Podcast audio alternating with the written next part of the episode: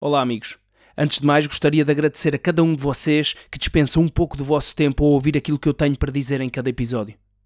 De igual forma, gostaria de vos pedir que, caso tenham interesse nas temáticas que vou abordando, caso estejam inseridos em algum tipo de projeto que pretendam ver divulgado ou apenas queiram deixar uma mensagem ou comentário acerca daquilo que eu vou dizendo, sintam-se à vontade para o fazer. Podem fazê-lo através das nossas redes sociais, bastando para isso pesquisar por Remate de Anca, tanto no Facebook, no Twitter como no Instagram.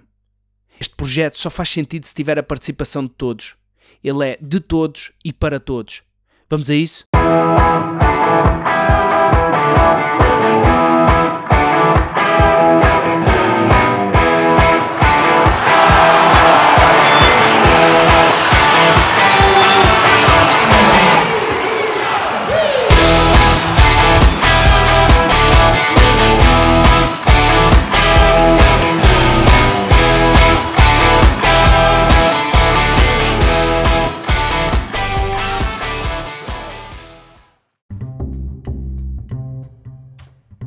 Olá a todos. No episódio de hoje trago um tema já bastante debatido, mas que continua a ser de pertinência elevada. Existe muitas vezes a ideia de que apenas os atletas dos grandes clubes têm acesso às melhores oportunidades. Que são eles que vão às seleções, que são eles que são observados e acompanhados de perto. Até que ponto é isto verdade? Todos sabemos que os clubes mais pequenos se deparam com um conjunto bem vasto de dificuldades que limitam em muito a sua evolução. Ainda assim, isso não significa propriamente que os seus atletas tenham menos visibilidade do que outros de clubes maiores. Não mesmo. O que por norma acontece é que esses atletas treinam menos vezes por semana, em piores condições e sem grande perspectiva de futuro. Não havendo uma equipa sénior no clube, os jovens não veem muitas vezes uh, o seu futuro mais além, não ambicionam chegar àquela equipa. Mas isso é apenas uma versão da história. Eu cá prefiro a outra versão, aquela que coloca o ónus nos próprios atletas e não nos clubes. Sempre defendi que a motivação é algo muito pessoal. É algo que a pessoa tem e não propriamente algo que eu posso dar. Eu acredito que podemos inspirar, incentivar, ajudar, mas não motivar. Motivação não depende dos outros, depende de nós e do quanto queremos verdadeiramente alcançar algo. Se eu jogo num clube pequeno, e, por exemplo, ambiciono vir a representar um grande clube ou seleção nacional, depende de mim alcançar ou não essa meta e não propriamente do meu clube. E vocês dizem: sim, sim, mas eu neste clube só treino duas vezes por semana, nunca vou conseguir. Ok, já estamos a começar mal porque, se por algum motivo achas que não vais conseguir, é quase certo que no final não vais mesmo conseguir. Quem te impede de treinar mais?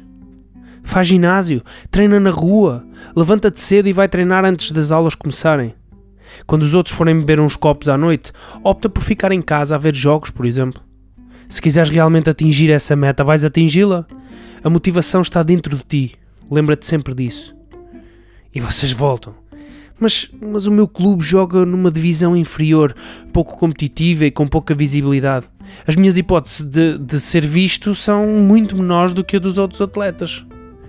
Isso até podia ser verdade há uns anos atrás, mas hoje em dia, com a globalização do acesso à internet e com as redes sociais, só não te conhece quem tu não quiseres.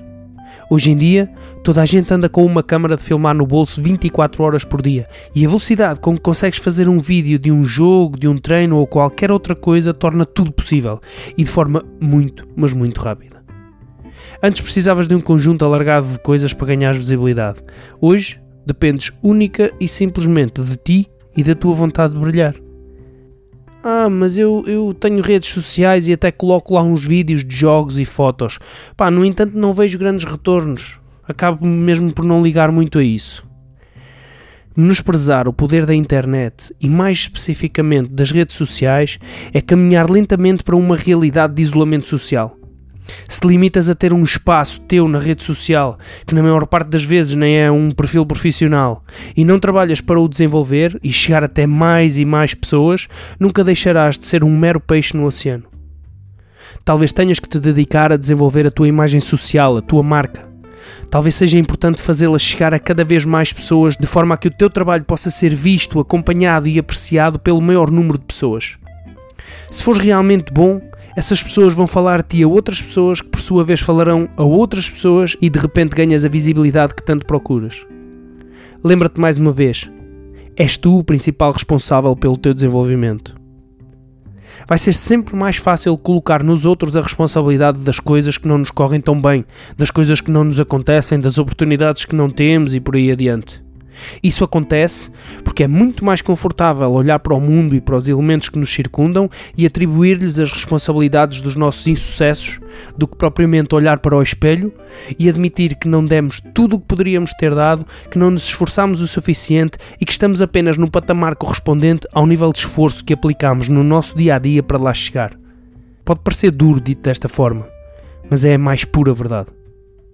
Atribuir a um clube a responsabilidade da falta de projeção desportiva de um atleta é uma enorme falta de respeito para com toda a estrutura. Os clubes são palcos e os palcos existem para ser pisados pelos melhores atores. Em última análise, nos dias de hoje, cabe aos atletas desenvolverem a sua imagem, desportiva e social, de forma a que os seus clubes possam, também eles, beneficiar dessa maior exposição e ganharem outro tipo de protagonismo no panorama nacional. Pensem nisto.